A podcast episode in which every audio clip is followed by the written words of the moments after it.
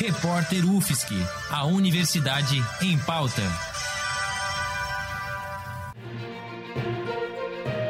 Cobertura especial Covid-19.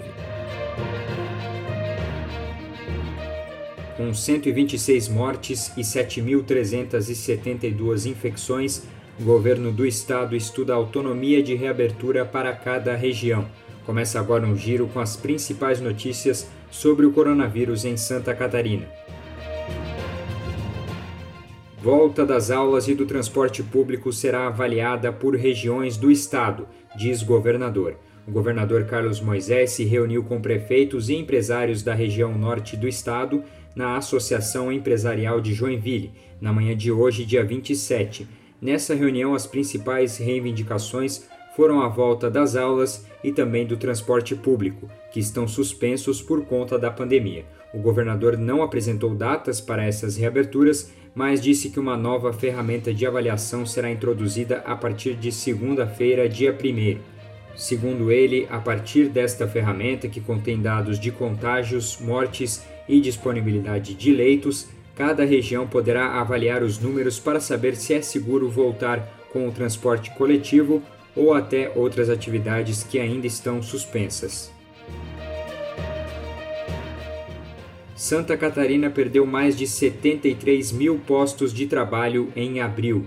O dado foi divulgado hoje, dia 27, pelo Cadastro Geral de Empregados e Desempregados. Os 73.111 postos de trabalho foram perdidos, obviamente, por conta dos reflexos da pandemia.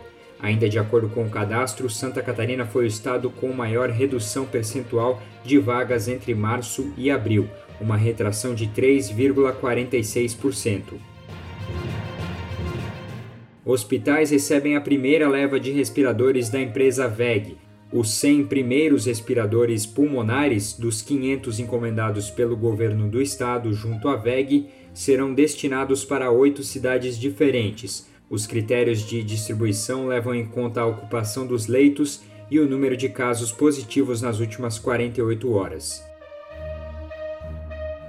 O DESC decidiu retomar as aulas em junho à distância. A Universidade do Estado de Santa Catarina se encontra sem aulas presenciais desde o dia 17 de março e decidiu que irá retomar de forma não presencial as aulas de mais de 60 cursos da graduação a decisão foi tomada após reuniões da reitoria e divulgada ontem. Ainda se estuda a possibilidade de um auxílio de inclusão para contemplar os alunos que eventualmente não têm acesso à internet e computadores. Os cursos de mestrado e doutorado voltaram de forma remota na última segunda-feira. Governo autoriza retorno presencial de cursos livres. Agora, cursos de idiomas, beleza, tecnologia, gastronomia e outros podem voltar a acontecer presencialmente em estabelecimentos públicos ou privados. A recomendação do Estado é de que apenas aulas práticas sejam realizadas presencialmente e que as aulas teóricas continuem sendo realizadas à distância. Nas aulas presenciais também deve ser adotado o distanciamento de um metro e meio de distância entre cada aluno.